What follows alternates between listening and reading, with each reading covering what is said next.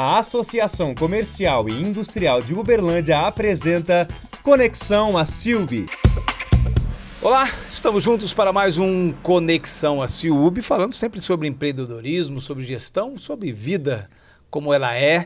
E hoje nós estamos recebendo aqui um convidado especial da era 5.0, um empreendedor desse, né, nesses novos formatos que estão colocados, Ricardo Rocha, Olá, que é head de plataformas do, da Magalu, né? Isso. Que hoje é o maior marketplace, é, ou se não for o primeiro, está entre os dois maiores marketplaces do Brasil, e que essa parte de plataforma começou, né? É, e tem muito a ver com a sua história, então nós vamos falar muito sobre isso. Então agradeço você aqui. Que é isso, um prazer estar aqui, um privilégio. Um, para gente, aqui no Conexão a Ciúbe, né? Porque é um espaço para falar sobre empreendedorismo, para com humildade, mas tentando inspirar, inspirar as pessoas, principalmente aquele pequeno empreendedor.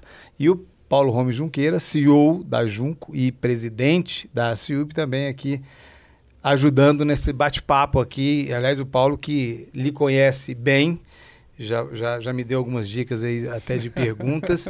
Mas eu, eu, vou, eu vou até começar falando um pouco, antes da gente entrar na parte de negócios, tá é, tentar de alguma forma é, te apresentar para quem eventualmente ainda não te conheça. Você é um empreendedor da era 5.0, um sujeito novo, 41 anos, é, mas, é, familiarmente, vamos dizer assim, você ainda está naquele modelo antigo. Quatro filhos? Quatro filhos. Mas é que para o empreendedorismo novo, o 5.0, você precisa de muita gente de tecnologia. Está faltando programador? E gente de tecnologia hoje está faltando. Então eu falei para minha esposa assim, vamos fabricar, que pelo menos eu garanto o futuro, né? Será que esse argumento né? cola com, com outras esposas? É. Acho difícil. Ah, mas eu sempre acreditei na família como a principal instituição para a gente poder ter uma sociedade que seja sustentável, uma sociedade de qualidade. Então, a sociedade é formada por gente, né? E a família é esse lugar seguro onde a gente pode formar pessoas de qualidade. Então, para mim, ela sempre teve um valor muito grande, eu aprendi isso né, desde sempre. Eu tive o privilégio de conviver com pessoas muito simples e isso me deu né, essa cultura. Então, para mim, a família é tudo, assim, tudo que eu aprendo, e eu falo isso com, assim, com toda certeza. É, o que eu desenvolvo hoje como empreendedor, o que eu desenvolvo hoje como líder, eu aprendo lá na minha família, com a minha esposa, né, e eu tenho orgulho de ter essa relação com ela, eu, eu tenho orgulho da minha esposa e com os meus filhos. Então, família, para mim, é um valor fundamental para qualquer líder e para qualquer empreendedor. E o Ricardo não é raro ele começar a falar desse assunto e chorar, viu? Porque ele é apaixonado por tudo isso. É, pela minha esposa, então, nem se fala. então, mas é, é eu, tô, eu, fiz esse comentário porque, assim, além de realmente ser incomum hoje em dia, qualquer, né? É, é raro uma família com quatro filhos. É, mas, além disso, assim, você teve sucesso muito cedo, o que até aí é natural para esse mundo de tecnologia. É, mas o, o, mais comum é, é são jovens que têm sucesso muito cedo, ganham bastante dinheiro e estão curtindo a vida, estão comprando carro, estão fazendo viagem e tal. Você estava lá tendo sucesso, mas cuidando de menino. Mas deixa eu te falar uma coisa que é importante. Eu acho que o Ricardo poderia se dar bem em diversos ramos, inclusive no atacado, que ele também fabrica no atacado. ele tem filhos gêmeos, então ele faz de, é, é, de dois em dois. Eu comecei era... com homem, foi para menina, então fui, eu fui melhorando. Então, homem, menina, depois de dois em dois. Eu falei assim: não, para a fábrica, só de duas em duas meninas, depois de três em três homens, vai, né? Desculpa, mas é só então, para é, Desculpa interrupção. É, é era para ser três e acabou virando quatro por, por benção, né? É, não, a gente estava na fila da adoção. A gente sempre, é, com a minha esposa, a gente sempre Mesmo tinha pensado numa família... Filho? Quando a gente namorava, a gente já pensava numa família com quatro, a gente já falava dos nomes. Lá em casa os homens são com R e as mulheres são com L. Então, Rafa, Raul, Rodrigo, homens. Né? Minha esposa chama Lislaine, Liz e a minha filha chama Laura. E as meninas com L. Então a gente já falava dos nomes, a gente já falava da quantidade. E quando a gente foi é, é, trabalhar o terceiro filho, né, a gente já estava na fila da adoção. Aí veio quatro. A gente falou assim: ó, então peraí, a vida deu quatro já, tá beleza, né? E a gente paralisou o processo da adoção. Mas a gente sempre pensou a família assim, como esse fundamento, né? E na parte do sucesso, do empreendedorismo, assim, eu curto muito a vida. Mas eu entendi que curtir a vida sozinho, ela é, ela é muito limitada. Porque parte do curtir a vida está em você aprender e absorver aquilo que são as virtudes que estão no outro. E aí, com a minha esposa, eu comecei a descobrir grande parte do meu lado feminino, que eu não conhecia. E aí, ela representa isso muito bem, inclusive, ela é bem mais bonita do que eu. Então, ela representa meu lado feminino, assim, fantasticamente. E eu aprendo muito com ela, né? Gostos diferentes, sabores diferentes. Né? Então, a gente ir no restaurante, por exemplo, é sempre uma descoberta, né? Eu já saio de casa sabendo o que eu vou comer e a hora que eu chego no restaurante, se normalmente o pessoal me conhece, eu já tenho o pedido pré-pronto, porque o garçom nem me pergunta. Já ela não, toda vez ela quer olhar o cardápio, ver se tem alguma novidade, e no final quase que ela pede sempre a mesma coisa, mas ela gosta de ver a pede novidade. Pede o cardápio sobremesa, Aí nunca eu fico pede aquilo e falo, gente, mas que pede. diferença, né? E eu admiro isso. E eu acho que isso leva a gente, César, para um patamar assim é, de sair de dentro de nós mesmos. Porque a solidão faz a gente ficar muito egoísta, faz a gente ficar muito vaidoso, faz a gente achar que a gente realmente é o umbigo do universo. Então eu aprendi, aí essa é a minha experiência, isso não é o oráculo do mundo. Mas essa é a minha experiência. Então a jornada com a família, com tanta diversidade, me fez aprender muito. E eu amo aprender com a minha esposa, amo aprender com os meus filhos. E é interessante, César, pegando um gancho no que você falou, a expressão que você usou é a expressão muito usada por aí, né? Que é o que? Olha, o empresário bem-sucedido, especialmente jovem, quer curtir a vida. E curtir a vida significa ficar solteiro. E, e aí, no caso, a gente está vendo uma pessoa que também tem como missão curtir a vida. E penso que o Ricardo curte muito a vida, porque eu percebo ele curtindo a vida. Mas ele curte, ele curte a vida sendo casado, pai de quatro filhos e ainda tem uma vida que ele gasta um tempo enorme nisso, ajudando outras pessoas, porque o Ricardo é um homem que tem uma conexão espiritual muito forte. Então, ou seja, curtir a vida, a meu ver, né, eu acho que você está muito certo, é isso tudo, né? Ou é tudo isso. Então, Entendeu? Eu não estou dando, não tô raiando, não. Não, é. Mas é isso, curtir a vida de um é, é ponto é, de vista diferente, exatamente. que já é um... Você está falando do estereótipo de curtir a vida do isso, solteiro, com é, carrão, é. com viagem, com várias namoradas e tal. E que já é aqui uma, uma pegada, olhar para a turma e falar, o que, que é curtir a vida? Então tá aí, um exemplo que curtir a vida não é só, ou não é, aquilo que a turma hoje, a juventude hoje, acha que é curtir a vida. É, sem dúvida. É, eu quis destacar isso mais porque foge um pouco do padrão, né? É, Vamos e, dizer o, assim. e o Napoleão Hill fala uma coisa super interessante, né? Ele, no livro dele, fala quem pensa, no livro Quem Pensa Enriquece, fica a dica aqui para quem quiser ler. Ele fala o seguinte, que não existe nada mais poderoso e que é capaz de mudar o mundo do que o amor de um ser humano por outro. E aí lá no caso ele usa algumas figuras do amor de um homem por uma mulher fala nada é mais poderoso. Então, Napoleão Hill, um escritor famosérrimo aí no meio executivo, empresarial, e ele fala isso. E sem dúvida alguma, eu acredito que grande parte dessa força, assim, que me leva a empreender, que me leva a trabalhar, é o meu amor pela minha esposa e que eu aprendi nesses fundamentos cristãos é, que não são religiosos, mas eles são muito bons para as relações humanas. Né? Então, eu brinco que tudo que eu empreendo é eu anotando no mundo, de alguma forma, a poesia que eu não sou capaz de dizer, mas que eu estou tentando, de alguma forma, sempre falar para minha esposa que eu a amo, né? E estou anotando isso aí pelo mundo. É bacana. Muito bom. E é interessante, ô César, vou te roubar, vou te, roubar o microfone Você aqui é algumas vezes. Fica à vontade. é, porque normalmente aqui eu faço esse papel, o Ricardo, de coadjuvante, então eu tenho que saber me comportar bem aqui nesse, nesse sentido, e faço isso com alegria. Mas é, é interessante quando você fala, né, que não é um homem religioso, entre, entre, entre aspas, mas é um cristão. E os ensinamentos, é eu já estou te perguntando, né? O que que os ensinamentos bíblicos, os ensinamentos da pessoa que você segue, que é Jesus Cristo, né? As pessoas seguem líderes religiosos, né? E você segue um líder religioso, Jesus Cristo, que transformou o mundo.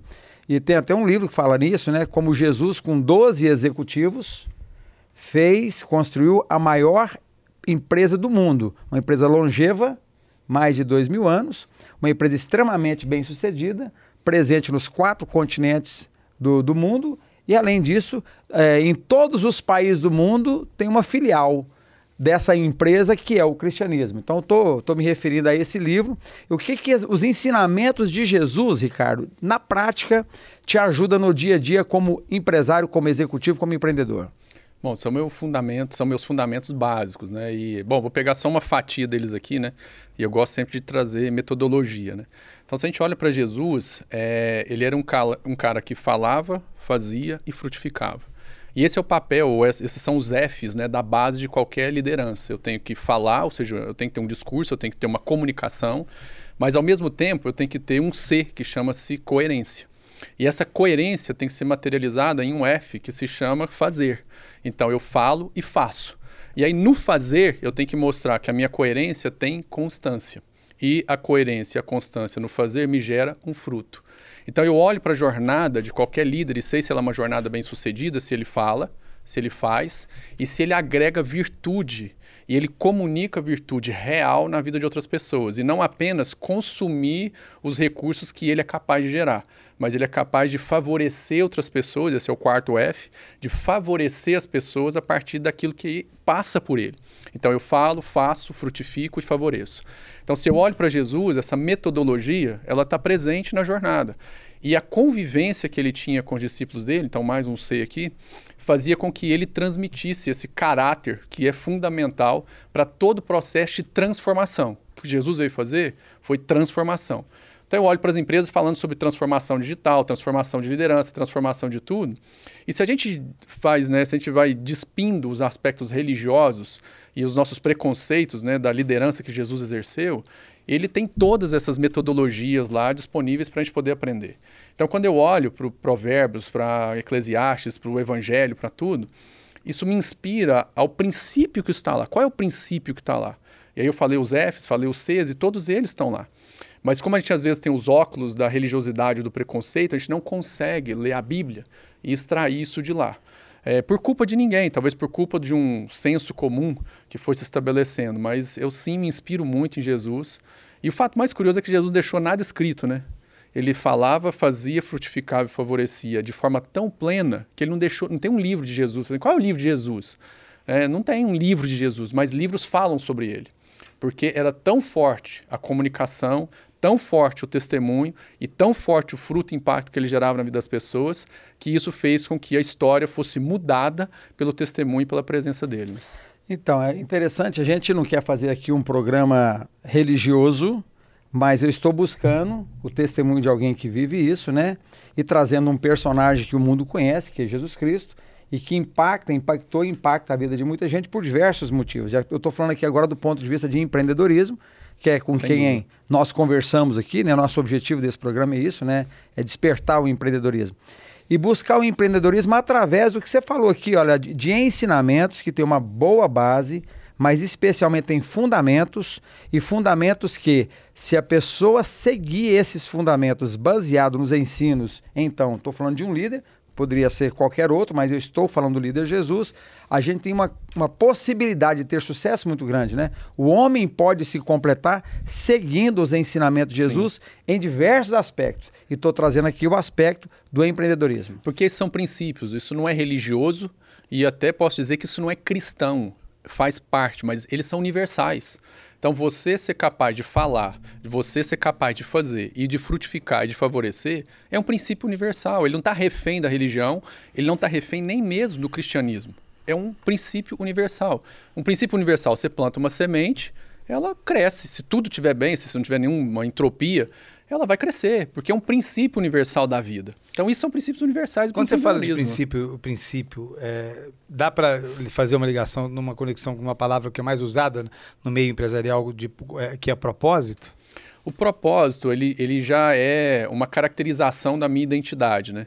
Então, para que eu saiba o propósito, eu preciso me conhecer bem, porque é, é, o propósito é aquilo que é a minha essência interior, e que através da minha materialidade eu vou traduzir isso nas relações em uma forma de servir a sociedade. Propósito é isso, é eu me traduzir nas relações humanas com o meio ambiente ou com o meio externo, de alguma forma que isso tenha utilidade para o outro. Isso é propósito. Então tem muito a ver com a minha identidade. E na identidade eu vou encontrar quais são os princípios que para mim fazem sentido e me significam na minha jornada. Falando sobre um pouco ainda sobre a sua trajetória, você é, montou a, a, a, Softbox, que era uma, uma, uma empresa de, de é, tecnologia. De tecnologia e antes do, do, você fundou ela antes dos 30, se, Sim. Eu, tô, se eu fiz bem as contas, está com 41. e que foi vendida em 2018 para o Magazine Luiza e que continuou na empresa, né? Você Sim. é o head de plataformas de todo o, o, o, Magalu, que é, como eu disse, o grande marketplace brasileiro, com DNA brasileiro mesmo. Assim, é, você imaginava isso, assim, no seu Não. sonho mais Não, de jeito nenhum. otimista? Bom, a, a, em 2005, 24 anos, né? Foi o ano que eu casei também. Então, em 5 de 11 de 2005 eu casei e em março de 2005 foi quando a gente fundou a empresa. e jamais imaginava, assim, eu não tinha essa cabeça, não, né? a empresa sempre foi uma materialização desse ímpeto, né? É, desde pequeno, é, com 8, 9 anos, eu vendia ovo e queijo, que a gente levava para a cidade da fazenda e eu vendia para a mãe dos meus colegas na escola. Então, esse ímpeto, ele teve presente. E a empresa é era essa materialização né, de, de empreendedorismo, de prestar serviço, de servir as pessoas. Mas ao longo da jornada, eu fui amadurecendo e aí eu fui aprendendo, mas quando a empresa começou, não pensava de jeito nenhum em vender, em nada. Era simplesmente o canal através do qual eu materializava algum valor útil para as pessoas e ajudava ela nos negócios delas com tecnologia. Como é que você. O que, que, você acha que é assim? É, acho que tudo, você já falou um pouco disso, né, dos princípios. É, eu acho que é isso que faz, faz as pessoas seguirem um, qualquer liderança que seja, né? Eu estava falando de um líder em específico que é Jesus Cristo. Mas assim, no dia a dia, e, e pensando principalmente para quem está começando, para a empresa que é pequena. Se você tivesse que falar, de que dar, de algumas umas três dicas de pontos de atenção para esse empreendedor, é, o que, que você ressaltaria? Assim? Pode ser quatro? Pode. Primeiro, pessoas. Uh, se você já está nessa jornada, então, ou seja, se você já não é mais um eu-keep ou um MEI, um microempreendedor individual, isso significa que outras pessoas estão vindo te ajudar no seu negócio. Então, o primeiro trabalho que você tem que fazer é com pessoas, tanto as que estão dentro quanto as que, aquelas que você serve, que é o seu cliente. Então, colaboradores e clientes são o primeiro foco de qualquer líder ou empreendedor ou intraempreendedor que está desenvolvendo um negócio. Depois que ele trabalha a, as pessoas, ele precisa trabalhar muito forte a perícia, né? É, é, assim, trabalha melhor essa questão de, do, do desse trabalhar. O que, é que significa isso na prática? O desenvolvimento. Então, um líder precisa conhecer o perfil das pessoas que estão trabalhando com ele. Aí você pode usar, por exemplo, do IBC Coach, né? Águia, gato, lobo, tubarão, e aí você entender como é que você faz uma equipe colaborativa a partir da conjunção desses, desses quatro perfis, conhecer uma matriz que básica. É o velho né? e bom botar as pessoas certas no lugar certo. É, eu tenho, é o... são, os, são os quatro, né? É pessoas certas nos lugares certos, fazendo certo as coisas certas. Então, é, o Jim Collins fala os dois primeiros, eu gosto de completar com o resto aqui, porque não basta você ter as pessoas certas nos lugares certos, elas têm que fazer certo. Cultura, é, comportamento e as coisas certas. Você tem que ter um planejamento, saber o que você quer fazer e onde você quer chegar. É. Então, essa conjunção faz com que o negócio desenvolva, né? E pessoas na parte da perspectiva de perfil, você fazer uma matriz SWOT, por exemplo, né, que você encontra as fraquezas e quais são as, as fortalezas dessas pessoas. E aí eu particularmente gosto muito de focar nas fortalezas. É muito mais fácil você potencializar o que é forte do que você tentar fazer a pessoa aprender aquilo que ela não é boa, exceto se for comportamental. E é comportamental precisa ser ajustado, mas demora com o tempo, você precisa ver se tem potencial.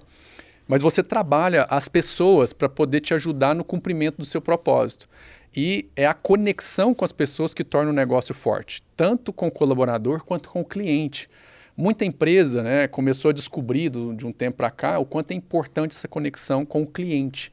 E aí os sistemas de CRM surgiram, mas a relação era muito fria. Por isso que eu gosto tanto do Magalu, né? Que a gente fala que a gente é uma plataforma com pontos físicos e calor humano. Está na confissão da empresa. Então, antes de começar qualquer coisa lá, a gente vê como é que está o grau de satisfação do nosso cliente, antes de falar de GMV, de receita bruta, né? Você viu, varejista, antes de falar de receita bruta, a gente fala sobre NPS, que é um indicador de satisfação do nosso cliente, fala sobre NPS, que é do employer, e falando do seller NPS também, que é a galera lá que eu sirvo. Então, gente, acho que esse é o primeiro P. Depois, o empreendedor ou o intraempreendedor precisa ter perícia, precisa saber e conhecer do negócio dele. E ele tem que ter uma disposição de aprender ele tem que aprofundar cada vez mais. E eu acredito que é daqui que vem a inovação, que a inovação vem desse desejo incontido de servir cada vez mais com excelência. E servindo com excelência, eu vou fazer uma, uma inovação que seja incremental ou disruptiva. E aí eu vou trazer melhorias no meu produto ou serviço ou novos produtos e novos serviços. Então eu preciso de muita perícia naquilo que eu faço. O empreendedor precisa de prudência, e a prudência é eu saber tomar boas decisões e, e, a maturidade ela é necessária ao longo da sua jornada. Então, prudência você não aprende num banco de escola, você aprende a partir é, de e, experiência. E, e, se a gente fala, vai nesse mundo 5.0 aí, é mais difícil, porque nós estamos falando de empreendedores muito jovens, né? Sim. E muitas vezes prudência vem com experiência, como você mesmo está falando. E não dá para comprar no supermercado, nem fazer não. um curso, nem ler um livro. Não. E aí, como é que trabalha isso conciliando esse fator aí de juventude, por exemplo? Uh, você trabalha essa parte de uma estrutura chamada conselho. E aí o conselho, né, com os conselheiros, e aí nas startups são os advisors, eles agregam esse tipo de perspectiva. Então, mesmo uma pessoa muito jovem, que tem toda a energia, a pulsão, o desejo de avançar, ela agrega essa competência, né, ou essa habilidade a partir de um conselheiro. Então, por isso que normalmente né, as, as startups têm conselheiros que têm mais anos de rodagem, porque eles completam. E por isso que a colaboração nas startups é um fundamento cultural. Porque mesmo eu tendo uma perspectiva, sou o CEO da empresa novinho, eu estou aberto, e aí isso é cultural, a ouvir uma perspectiva diferente e acolher essa perspectiva diferente na empresa. Então eu posso, mesmo não tendo a competência ou habilidade, me servir da competência e habilidade de alguém que eu trago para o time. É, é, para quem né, está nos ouvindo aí, nos assistindo, que está nesse ramo de startup, então assim, na sua visão, é, é, é mesmo a pessoa não precisando até de recurso, porque muitas vezes o, o, esse jovem empreendedor ele é empurrado pela necessidade de, de aporte de investimento, mas só por, essa, por, por, uma, por uma abertura para novas experiências já valeria você buscar essas alternativas assim de, de, de investidores, como conselheiros e tudo. Com certeza. Uh, acho que o primeiro conselho para um startupeiro né, que está começando e até para os intraempreendedores, que eu acredito muito no intraempreendimento, que inclusive é uma jornada que eu estou nesse momento, né, um, lá no Magalu, é, é, ele se autoconhecer, eu saber o que, que eu sou bom e saber também quais são as minhas fragilidades. Porque agora eu vou completando aquilo que eu sou frágil uh, com as competências e habilidades que estão em outras pessoas. E quando a gente tinha Softbox, por exemplo, né, o quarto sócio que veio, que foi o Nery, o Nery tem 10 anos a mais de rodagem do que eu na verdade 12. É, o objetivo foi justamente esse. E, e, teve alguns choques geracionais? Teve choque geracional. E acho que as empresas enfrentam um problema assim, elas querem resolver o problema de choque geracional. E a gente não resolve o problema de, de choque geracional, a gente harmoniza tudo aquilo que o choque, ou o encontro. Então vamos, ao invés de falar choque, vamos falar de encontro. E o que nós temos que fazer é promover o encontro geracional e, a partir desse encontro, a gente harmonizar as gerações. E não falar que é um choque geracional e tentar resolver um problema dos choques. E aí a palavra é flexibilidade, aceitação? Flexibilidade, resiliência, mas principalmente, César, respeito. Respeito é o princípio universal que vai me fazer ter flexibilidade, que vai, vai me fazer ter resiliência. Respeito as diferenças, principalmente. Respeitar as primeiras pessoas, e depois as decisões e escolhas que ela tem. Eu preciso respeitar. Essa é a forma dela.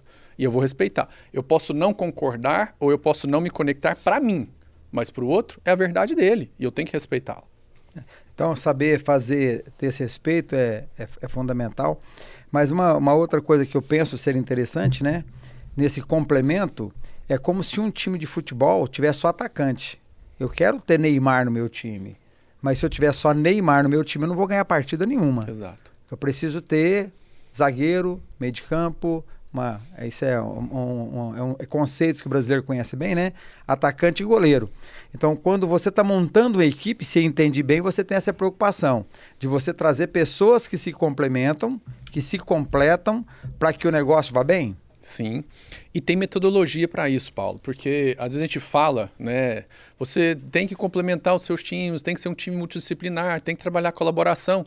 E aí isso ficam conceitos, parece que vagos, mas existem mecanismos e existem metodologias para você fazer a construção de um time que de verdade se completa. E você fazer essa anamnese, esse, esse exame, e isso ser pragmático, você conseguir constatar que é aquilo que você tem que fazer. Então, começa com uma perspectiva simples de perfil das pessoas. Você tem que examinar qual é o perfil das pessoas. Depois você faz um teste comportamental. Você faz um teste cultural e você vai estratificando isso, entendendo quais são a, a, a, as dissintonias que acontecem ou poderiam acontecer na empresa, e eu, como líder, vou trabalhar a harmonização disso. Então, eu, como líder, consigo pragmatizar a avaliação das pessoas que estão comigo para construir as relações cada vez mais fortes. Cada vez mais os líderes hoje precisam trabalhar uma competência chamada influência social. E a influência social que faz as pessoas se conectarem no negócio e transforma então esse negócio em um grande corpo. Esse corpo, quando ele está bem ajustado, ele é capaz de fazer muita força e também de ter muita velocidade.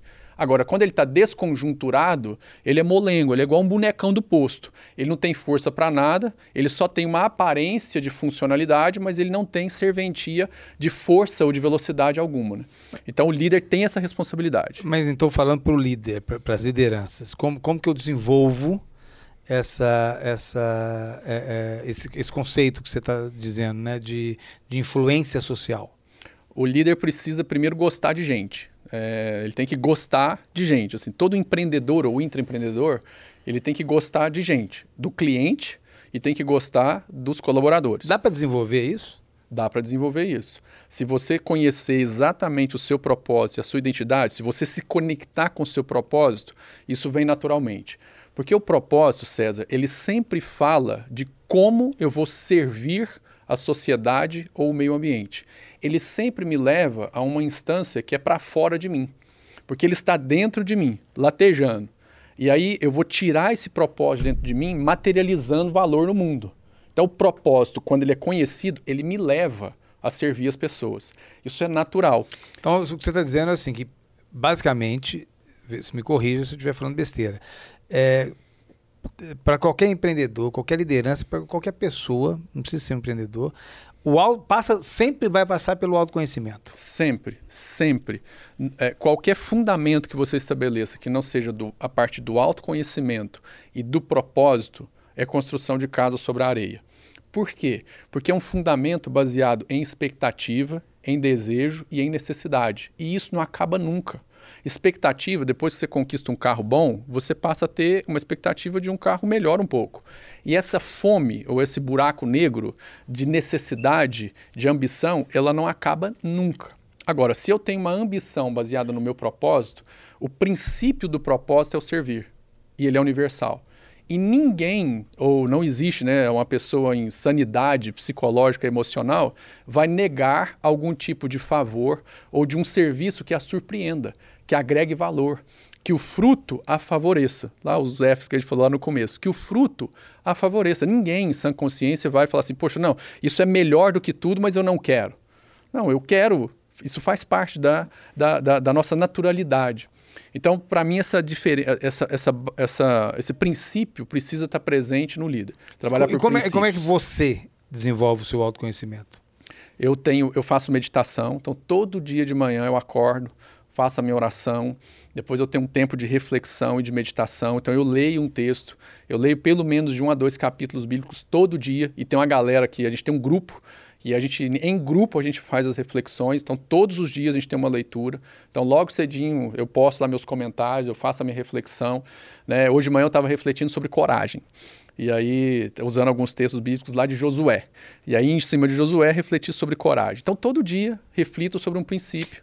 Mas esse, esse é o seu jeito de meditar? É meu... Você lê e, e, e pensa é, durante um tempo sobre eu isso? medito sobre aquilo, reflito sobre aquilo, e depois eu faço uma então, pausa. Então, não é baseado em respiração? Depois eu entro na respiração. Então, depois que eu fiz a reflexão, né, a musculatura mental e emocional trabalhou, depois eu vou para a parte física, né, e aí eu, eu, eu tomo lá meu, meu, eu até trouxe aqui, né? Meu, meu whey protein, meu pré-treino, meu whey protein da Topway. É, que para mim é o whey mais gostoso do mundo de cookies, fica a dica. E nós vamos experimentar, Nós Vamos experimentar, que eu trouxe aí para todo mundo experimentar. É, tomo meu pré-treino e faço meu exercício físico. Então eu tenho uma rotina muito forte no período da manhã, horário de acordar, horário de fazer cada uma umas quatro, né, pelo visto. Mas é, mas é interessante, né? O que a gente percebe, Ricardo, e, e César, né, e quem está nos ouvindo, que as pessoas, para ser bem sucedida, uma das coisas que é comum é a disciplina. O que você falou requer disciplina. Então você tem um horário para acordar, não dá para acordar 9, 10 horas da manhã. Tem gente que o negócio dele Sim, pode precisa. fazer com que ele acorde nesse horário. Não estou dizendo que está errado também não. Mas você então tem um horário para acordar, seja ele qual for, e tem uma disciplina. Ó, você tem um estudo bíblico, lê dois capítulos, você requer tempo. Ler somente requer tempo menor, depois você tem que meditar, depois você tem que compartilhar isso com outras pessoas, enfim. Depois você faz seu exercício físico diário, então disciplina. Além disso, você tem que ser pai, você tem que ser marido e tem que ser feliz. E tem ainda outras pessoas que têm dependência, inclusive, vou falar dependência, não acho uma palavra melhor aqui agora, quero crer que tenha, emocional, ou seja, você tem igreja, você tem pessoas que tá que liderança, você é uma liderança em, em todos os aspectos. Então, é como que você faz na prática para você conseguir fazer tanta coisa num dia de 12 horas, eu estou esticando 12 para 14 horas o dia. Equilibrar todos esses é, pratos. É, colocar tudo isso no ar. E você fala assim, olha, eu mantenho o equilíbrio disso e consigo realmente fazer com que esses pratos girem. Não pode nenhum deles parar de girar. Sem parecer um super-homem, né? Isso desanima é. o pessoal que está em casa. Então, mas é justamente isso, César. Se tem uma coisa que eu sei é que eu não sou super. E de fato eu sou preguiçoso, eu sou é, indisciplinado, então eu, eu, eu conheço as minhas fraquezas e eu não sou super. Então eu preciso impor sobre mim uma disciplina, um planejamento, uma agenda que me leve, que vão me fazer ter compromissos para que eu possa cumprir essa jornada. Então, o fato de meditar em grupo não é só uma estratégia de aprender mais, mas é uma estratégia de ter o compromisso com as outras pessoas. Para ajudar nessa disciplina. E isso me ajuda na disciplina. Por quê? Porque eu estou lá junto com elas. Então, tem um livro que chama O Milagre da Manhã, que ele fala que se chama Parceiro de Responsabilização. Uhum. Quando você quer trabalhar uma disciplina, você trabalhar com parceiros de responsabilização te ajuda bastante. Então, o que eu trabalho forte é desenvolver essas disciplinas em grupo, porque aí o grupo vai me compelindo a manter a minha coerência. E a minha coerência não é apenas uma questão de aceitação social. Vamos lembrar lá do livro As Armas da Persuasão, né? Um dos oito gatilhos são esses. Não é pela apenas para garantir a minha aceitação social, mas é para garantir a coerência daquilo que eu falo, naquilo que eu faço e naquilo que eu frutifico. Você já viu uma dica aí, que você deu uma, uma dica de livro, que é, que é ter um compromisso com alguém né, é, ajuda nessa disciplina. Aí tem também, para ficar na citação de sugestões de livro e pessoal, Poder do Hábito também, né? Sim. Que, que tem uma metodologia para você é desenvolver. Fantástico. Que, que, não, Paulo Vieira não, Charles Duhigg. É, que, que são, são literaturas que as pessoas às vezes é, ouvem falar com frequência, mas poucos realmente tem, tem, param para dar uma olhada e, e entender aquilo que está. Né, compreender a lógica. E é muito na linha que você fala, né? Assim, é, é, tem metodologia, tem Exato, um passo a passo. Tem um passo a passo. E aí eu faço a agenda. E o fato de meditar de manhã, ler, depois eu refletir, depois eu escrever e depois eu ensinar, é uma metodologia também. Uhum. Se eu olho a pirâmide do aprendizado, eu 10% a partir daquilo que eu escuto, e eu vou ampliando esse percentual de fixação do conhecimento à medida que eu vou navegando nessa pirâmide. Então eu falo, eu, eu escuto, eu repito, eu reflito, eu anoto e depois eu ensino. Se você trabalhar o aspecto do ensinar, você fixa um conhecimento em até 90%. Então, por que, que eu estou lembrando aqui que hoje de manhã eu li Josué, eu consigo lembrar lá a galera toda passando um problema, uma dificuldade enorme lá com a circuncisão, e aí eu desenvolvi um tema chamado coragem, e aí, por que, que eu lembro de tudo isso? Porque eu, eu ouvi, eu repeti, eu escrevi e eu trabalhei um processo de ensinar. É. Então, se você aplica a metodologia, você vai fixando esses conhecimentos e isso vai indo para o seu subconsciente e essa ficha fica lá. A hora que você precisar, você puxa e, essa ficha. E na prática, né, cara? Olha que coisa interessante. Agora estamos incentivando, ó. Você falou de tudo e no final você falou ensinar. Eu vou só para o ensinar.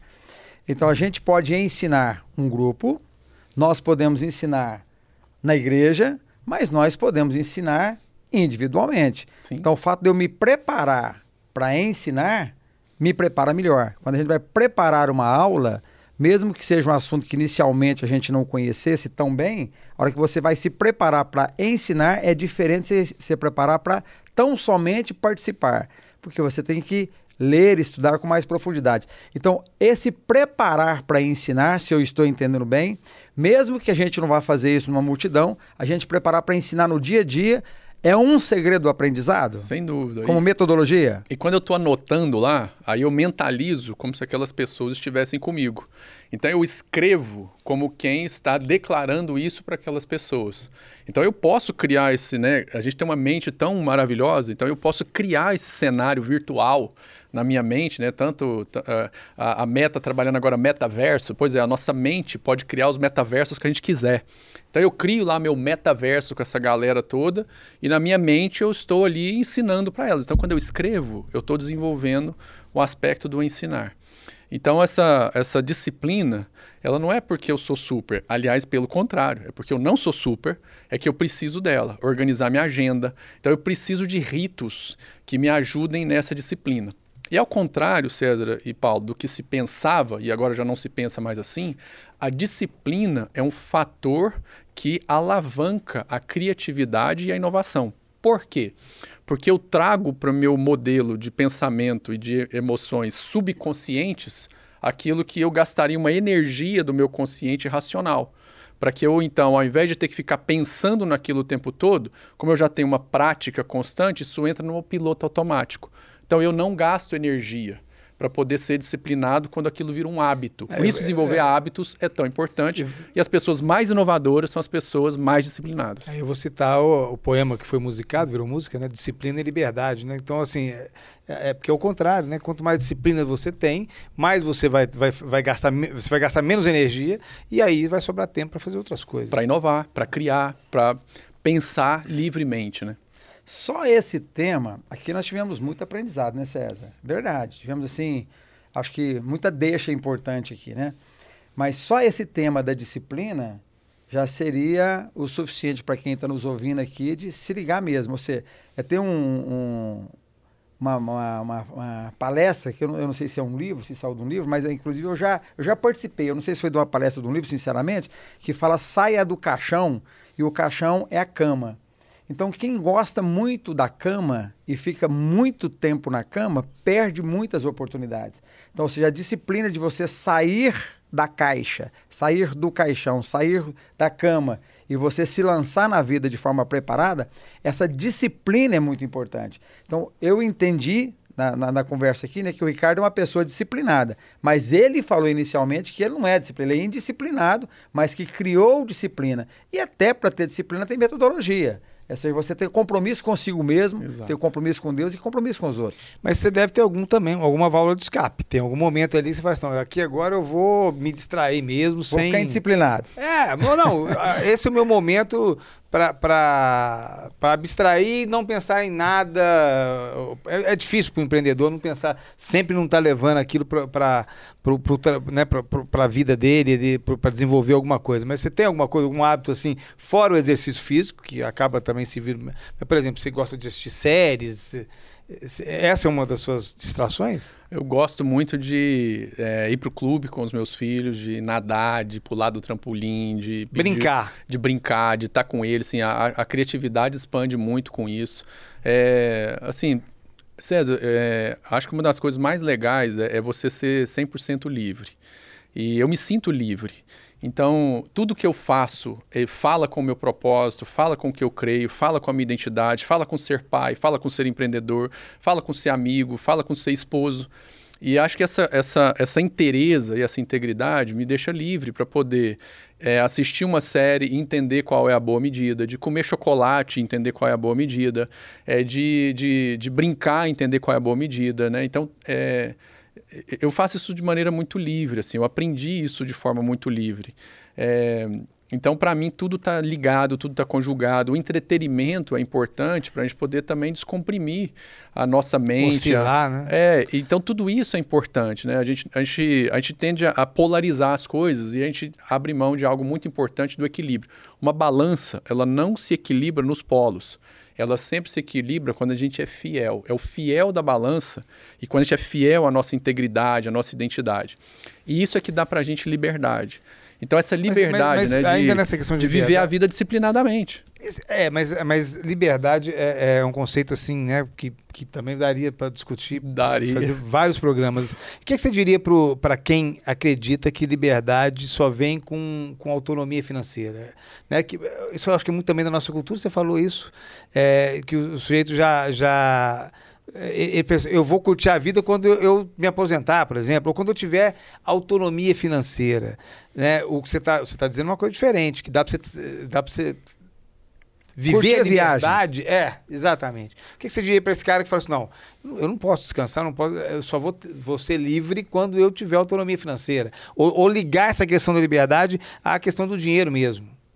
É, porque, a... porque, só te contando, porque assim, é, quem está assistindo fala, ah, tudo bem, é, é fácil falar para ele, né? Tá com a vida ganha, né? Mas.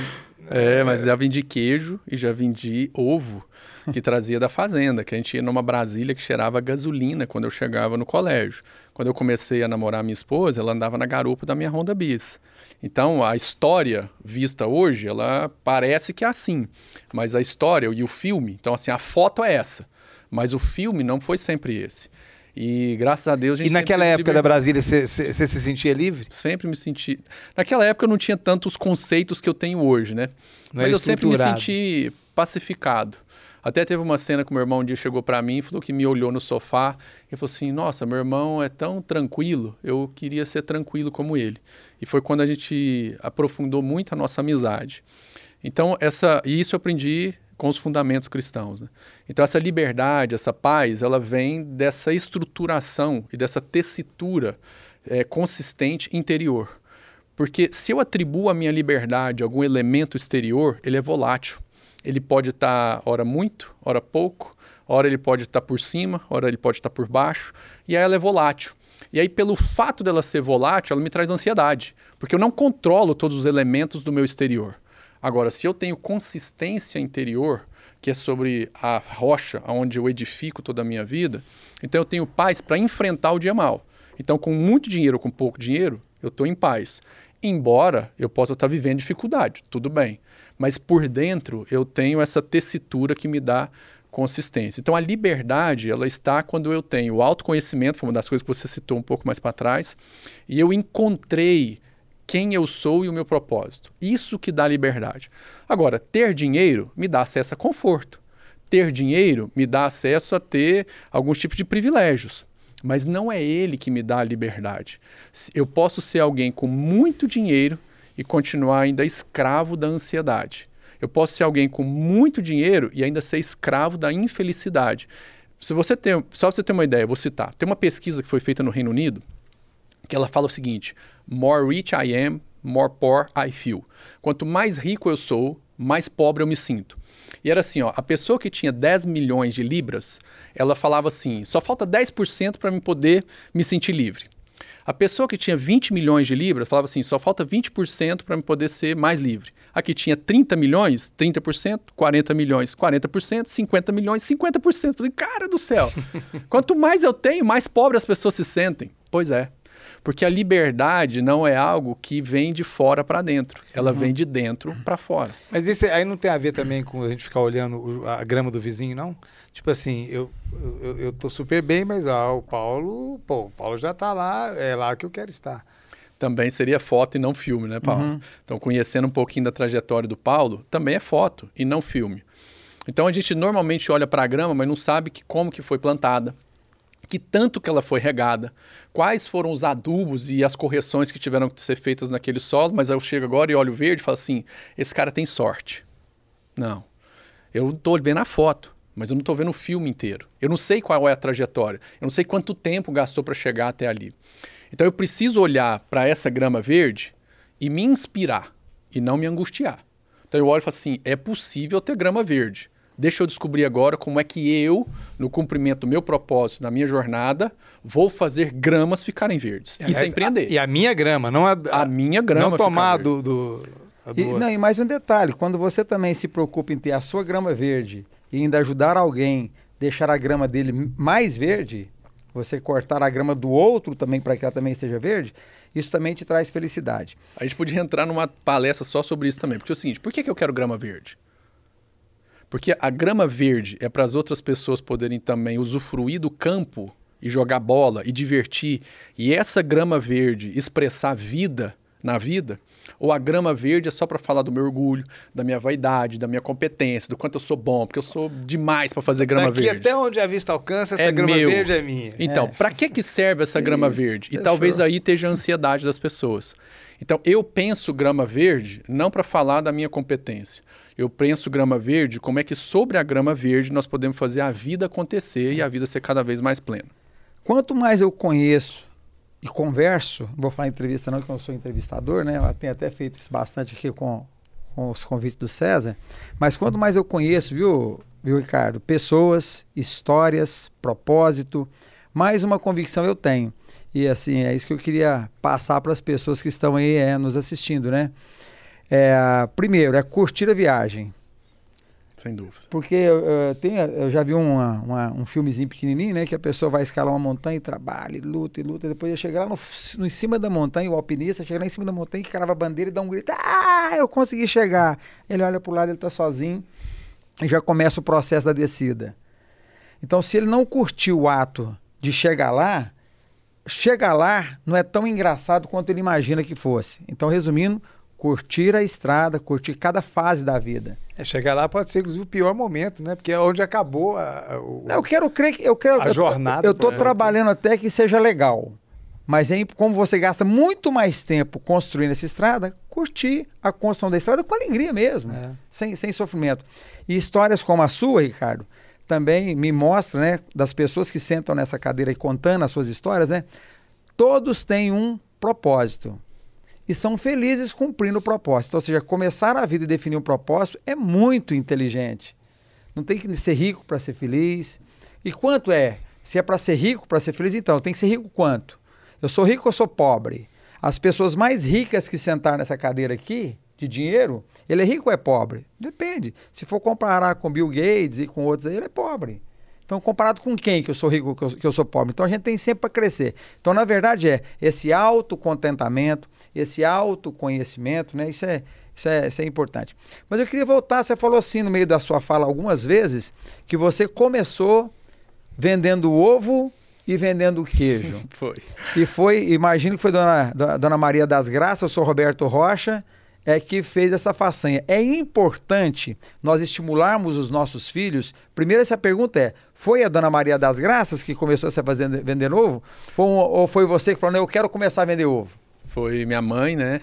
E, bom, primeiro eu sou muito grato à minha mãe. Ela deixou a carreira profissional dela para poder edificar e empreender a família. Então, para mim, se tem uma profissão, isso tem algo que empreende, que tem que ser reconhecido, que tem muito valor e que é nobre para mim, é esse empreendedorismo que constrói a família. Né? Sem nenhum tipo de machismo, nenhum tipo assim, mas eu sou grata à minha mãe porque ela, ela tomou essa decisão ousada e ela empreendeu a família. É, então, parabéns a todas as mulheres que estão aqui nos assistindo e que empreendem a família. Saibam que vocês têm minha admiração né? e aqui meu aplauso a vocês. E aí ela me compeliu a falar assim, poxa, ó, tem ovo sobrando, a gente tinha muita galinha lá na fazenda, tinha umas 200 galinhas. Você morou, né? Na... Morei na fazenda por um ano. E tinha umas 200 galinhas e dava ovo, assim, que sobrava ovo, não tinha o que fazer com o ovo, de verdade. E aí a gente tinha também é, vaca holandesa, que dava muito leite, e aí a minha mãe fazia queijo. E aí quando eu ia para a escola, ela falou assim, é, Rick, ela me chama de Rick, né? Oferece os ovos e os queijos para as mães dos seus colegas. Eu falei, ah, beleza. E aí eu comecei a oferecer, e eu tinha uma BMX, na época era uma bicicleta chamava BMX vermelha. E aí eu ia para a escola e aí essa bicicleta minha ficava lá na casa de um amigo meu, que às vezes eu dormia lá na casa dele, e eu fazia as entregas para as mães dos meus colegas, ou na, na escola, ou Você na de BMX. Brasília, de Brasília, levava o ovo, levava o queijo, né? Deixava lá na casa desse amigo nosso, Daniel e ia para escola. E algumas vezes eu levava para escola e algumas vezes eu levava e fazia delivery. Então, assim, tipo Uber, já, já existia na época, de bicicleta, né? Ecologicamente sustentável. Então, Uber, bike, aí já existia lá na época, né? E aí eu trabalhava de Uber Bike lá na época e levava ovo e queijo e comecei a ganhar. E achava aquilo máximo, porque quando eu tinha oportunidade de comprar picolé, por exemplo, eu comprava dois, três, quatro, porque eu tinha um dinheiro para poder comprar, né? E era engraçado que algumas vezes eu emprestava dinheiro pro meu pai. Então, assim, essa, é, é, esse estímulo me ajudou muito a, primeiro, né? É ter esse contato, oferecer algum tipo de valor, falar dos diferenciais, por que, que o meu ovo era bom, por que, que ele era caipira, por que, que o queijo era bom, a gerir o dinheiro, a começar a administrar o dinheiro. Tá certo, na época eu torrava tudo em picolé, doce e tal, mas depois eu fui aprendendo a gerir esse dinheiro. Então, eu acho que o estímulo dos pais, né? E cedo, porque hoje o menino parece que ele está só preparado para uma jornada de vestibular ou que o futuro dele é só lá na frente. Aí ele tem muito, muito, muita informação, mas ele não consegue traduzir a informação em conhecimento, em habilidade, em atitude, o famoso chá, né? Então não basta só ter informação. Então sou muito grato à minha mãe ao meu pai pelos estímulos todos que eles fizeram. E meu pai me levava todo santo dia, ou às vezes eu dormia na casa do Daniel, para a escola, eu, meu irmão, minha irmã. Íamos nós três, ele levava a gente sempre para a escola porque dava para a gente o estudo, né? Então, agradeço e sou muito grato ao meu pai e à minha mãe por tudo que se tem pedaços, ou quase tudo do que eu sou, né? é, foram meus pais que, que fizeram eu ser quem eu sou hoje. Isso é base, né? Agora, nós já estamos caminhando para o fim, quando a conversa é boa, o tempo voa.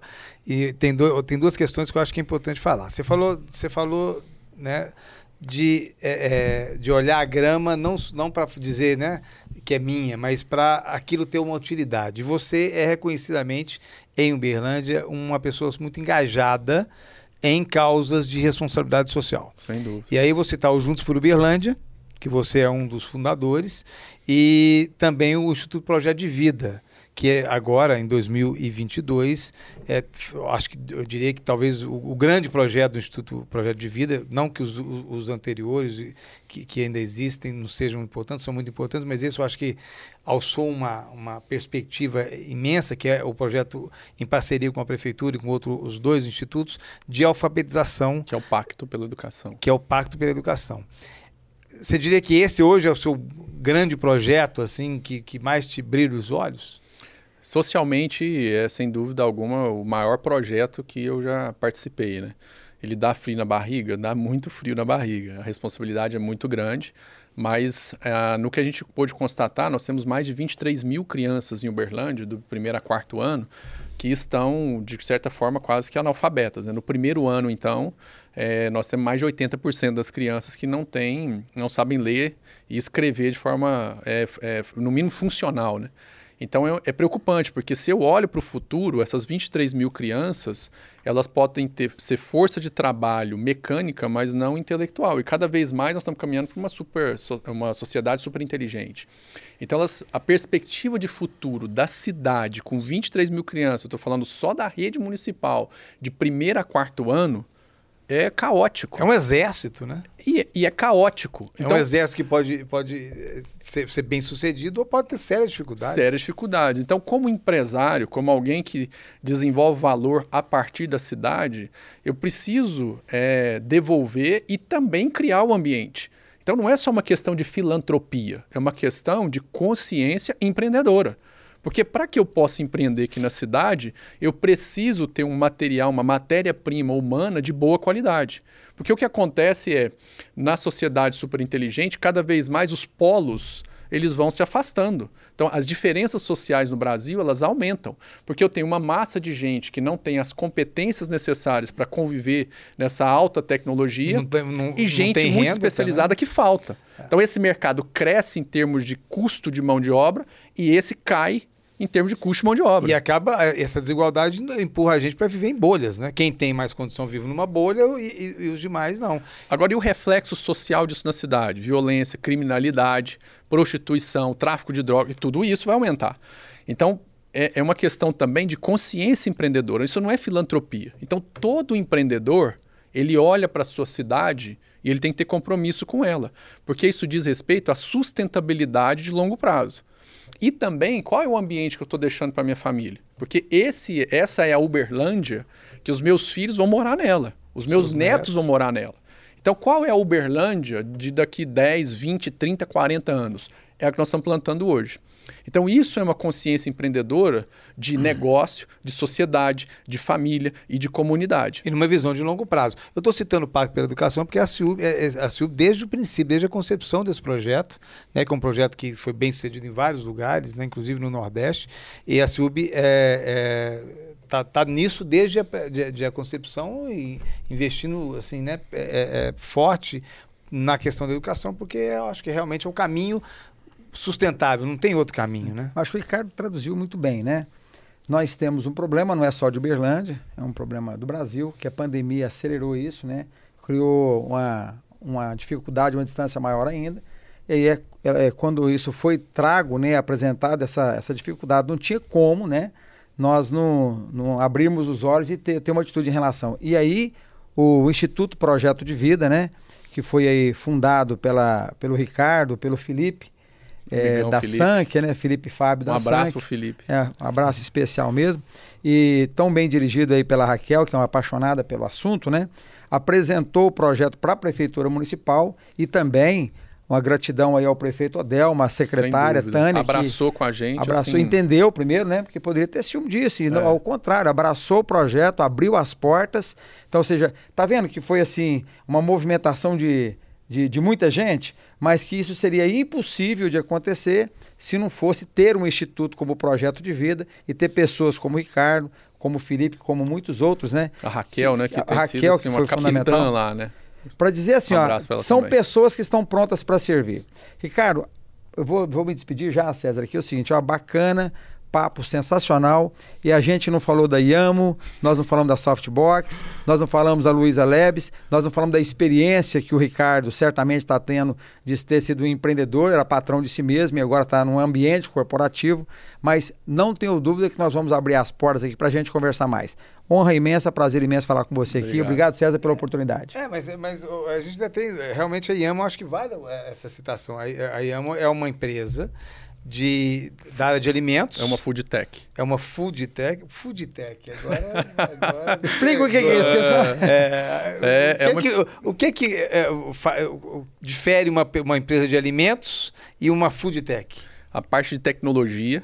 Ah, em que se emprega para poder fazer o desenvolvimento de alimentos. Então, a gente, a partir daquilo que a gente vai catalogando e desenvolvendo, a gente vai criando uma inteligência, que é uma inteligência artificial, o nome dela hoje é Iana, né, em homenagem a Yamo, e ela vai ajudando a gente a acelerar o desenvolvimento de novos produtos. Então eu uso recursos computacionais, recursos de tecnologia para poder acelerar o desenvolvimento desse produto. Ó, a galera tá pegando é, leite, é, picolé porque, é, ali, porque, ó. Ricardo, eu vou fazer até, eu vou fazer até um tá comercialzinho ali, aqui, ó, tá, tá aqui. Comercial, a tomamos... gente abriu a caixinha, é, por tá feio, assim, para todo mundo comer o picolé aqui é, no começo. E comemos, viu? experimentamos. Então, ou seja, resumindo, é possível sim fazer comida gostosa, de planta, nutritiva, de planta, né? Tô, tô, tô fazendo comercial, fazendo merchandising aqui do, do Ricardo, mas é, é por conta da inovação. Esse espírito Exatamente. que incomoda, espírito inovador e de Uberlândia. Por isso que eu estou fazendo a propaganda.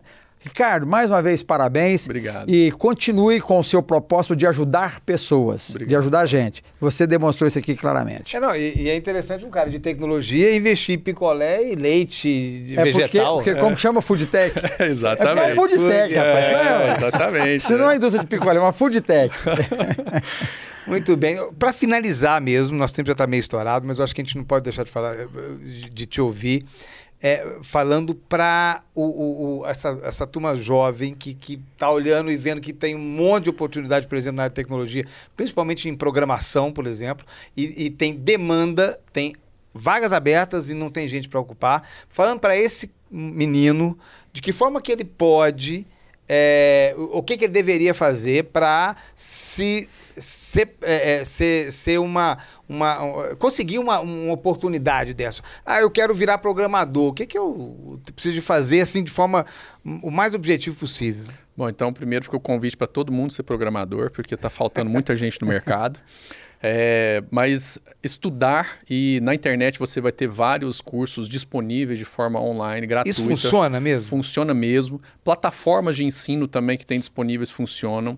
É, mas o que eu é, sugiro é você entrar em algum tipo de plataforma para você ter uma sequência de aprendizado, que você precisa aprender sobre lógica, depois você precisa aprender sobre é, variáveis, algoritmos e depois você vai aprender uma linguagem. Agora, uma coisa importante. Aprender a programar é tão simples quanto aprender um outro idioma. O que, que é a programação? É você aprender a falar na linguagem da máquina. Ponto. Se você é capaz de aprender inglês, você é capaz de aprender a programar. Se é capaz de aprender espanhol, você é capaz de aprender um cara especialista em matemática, amar matemática? Não. Agora, se ele, se ele é um matemático, ele vai ter facilidade em lógica. Mas a lógica me ajuda não só na computação, ela me ajuda em qualquer outro aspecto da vida. Mas programar é tão simples quanto aprender um idioma novo. Então tem muito sofisma, né? muita resistência, muita, muita nuvem, né? muita sombra né? nessa questão, mas é tão simples quanto. Então indico as pessoas a aprenderem programação e sempre estudar. A nossa sociedade, né, principalmente a cultura brasileira, tem uma cultura de que estudar é ruim, que ir para a escola é ruim, que é chato. E a gente vai cauterizando isso na nossa mente de alguma forma e a gente vai, a gente não tem apreço pelo estudo. E eu estudo até hoje. Eu leio, né? Então, volta e meia, meus meninos me pegam lá lendo, eu posto que eu tô lendo, porque isso ajuda a gente. Ah, é gostoso, assim, ah, eu acordo com aquela vontade louca de ler. Não, mas isso é necessário para eu me aperfeiçoar. Então eu de preciso novo, pôr isso no meu hábito, rito, né? no meu hábito, né? E dar o testemunho para os meus filhos. Que a leitura é importante. Por exemplo, eu não comia alface, eu não comia tomate. Não comia. Hoje eu como alface, eu como tomate, gosto? Não. Mas eu gosto muito mais do exemplo que eu preciso dar para meus filhos para que eles possam aprender a comer isso. Então, pelo propósito de ser pai, eu como alface e tomate. E então, assim... pelo propósito de empreender, eu leio o livro, porque eu sei que eu estou levando mais valor para os meus clientes e para os meus colaboradores. Então, assim a gente finaliza o nosso programa falando, né? Estude, coma bastante alface, bastante tomate. tomate. Na prática é, Tenham muitos filhos. Tenham muitos filhos. Pra, de preferência ter... com a mesma mulher. De preferência.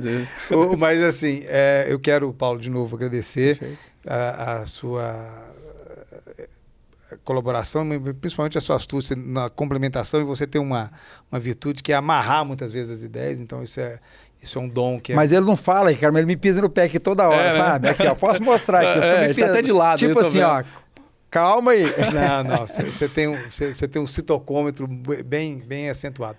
E, Ricardo, muito obrigado, obrigado por ter atendido o convite da Ciub aqui para participar do nosso, do nosso Conexão Ciub tem, não tem dúvida nenhuma que foram vários aprendizados. Vou ter trabalho até na edição, porque não é para fazer aqueles cortes ali com, com cada assunto. Só não editar, né, Ricardo? Publica tudo, né? não, não, vamos publicar tudo também. Mas muito obrigado aí, Isso, então, é, por, por, essa disponibilidade de estar aqui ensinando, que na prática é aquele, aquele é, hábito que é fundamental para fixar os aprendizados. E a você que nos acompanhou em mais esse Conexão a Ciúme, muito obrigado. A gente se vê no próximo programa. Até lá.